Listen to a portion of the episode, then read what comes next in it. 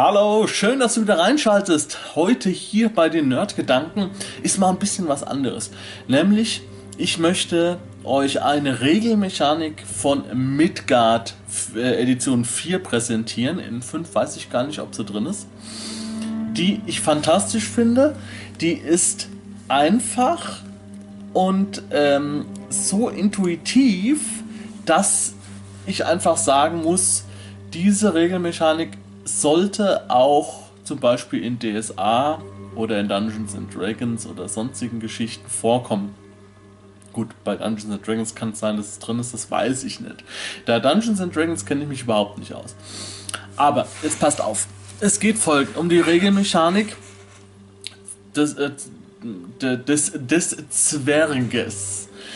Alle Zwerge müssen bei Midgard einen Hort anlegen. So, jetzt möchte ich nur mal ganz kurz erklären, wie der Aufstieg bei Midgard laut den Regeln funktioniert.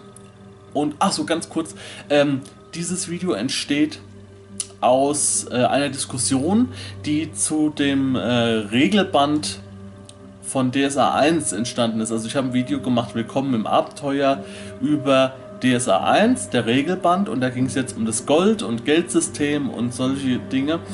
Und ähm, darüber haben wir dann geschrieben und da ist mir dann eingefallen, okay, das ist eigentlich so eine geile Mechanik, die hat mich so beeindruckt, die möchte ich euch gerne präsentieren.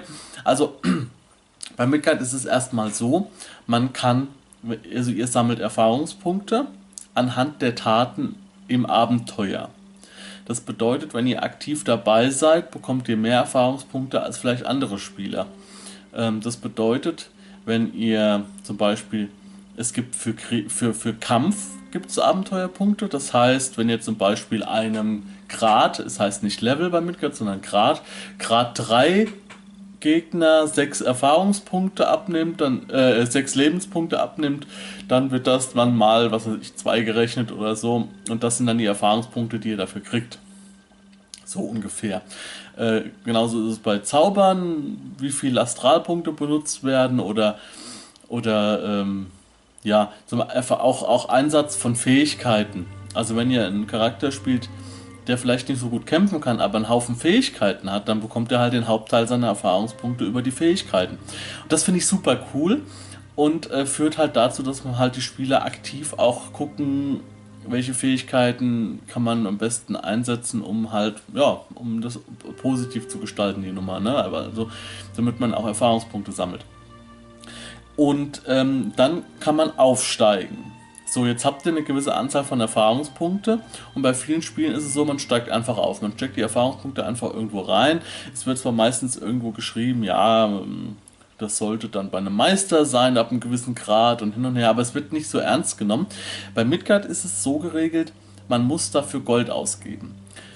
Und das ist schon mal ganz geil, weil äh, das Gold dadurch immer knapp ist. Also ihr müsst euch immer entscheiden, nämlich das Gold, also wenn, wenn, der, wenn der Meister das richtig macht und es nicht Gold gibt wie Sand am Meer, also die Spieler mit Gold zuschüttet, dann müssen die Spieler immer, wenn Aufstieg ist, dann haben sie 500, 600 Goldstücke gesammelt oder vielleicht auch mal 1000 Goldstücke und müssen sich echt überlegen, kaufe ich mir jetzt vielleicht irgendein Rüstungsteil äh, oder steige ich auf für das ganze Geld, ja ähm, Erfahrungspunkte können auch aufgehoben werden dann.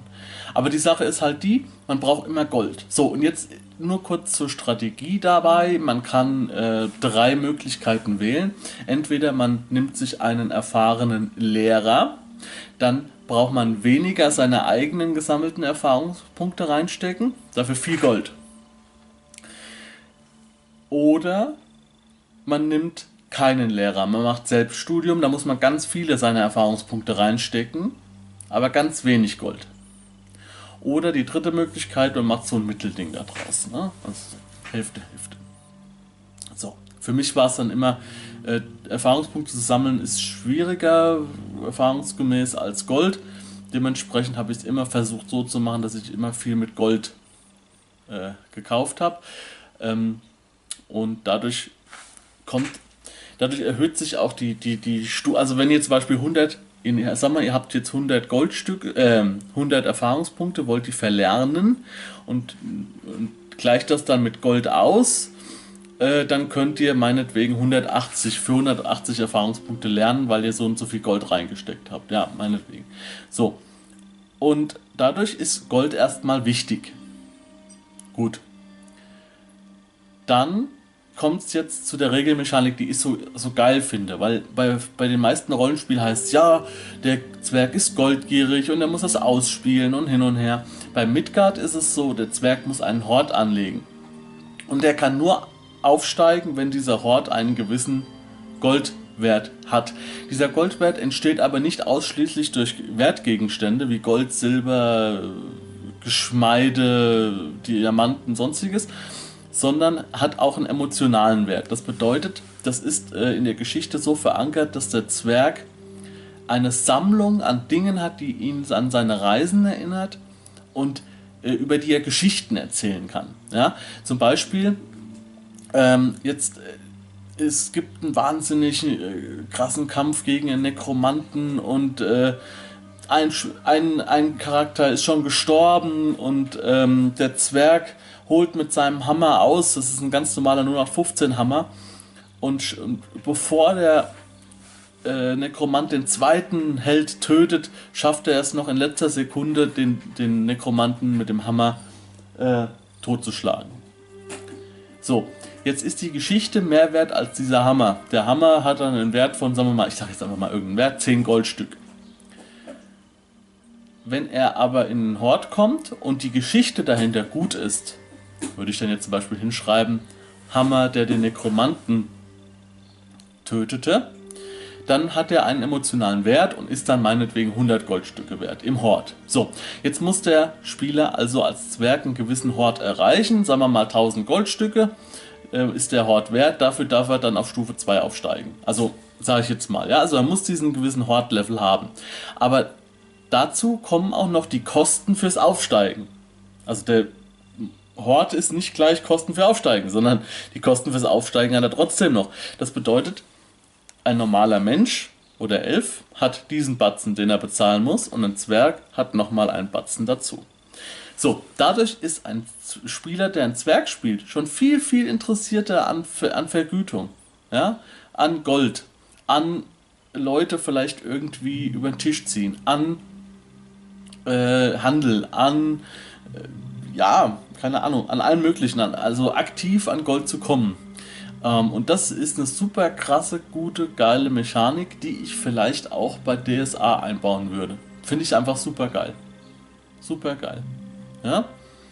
Ähm, allerdings kommt es dann, ist natürlich DSA nicht darauf ausgelegt, dass mit dem Balancing ist da wahrscheinlich das Problem, weil ähm, Natürlich ist der, hat der Zwerg dann auch äh, etliche Vorteile bei Midgard. Ähm,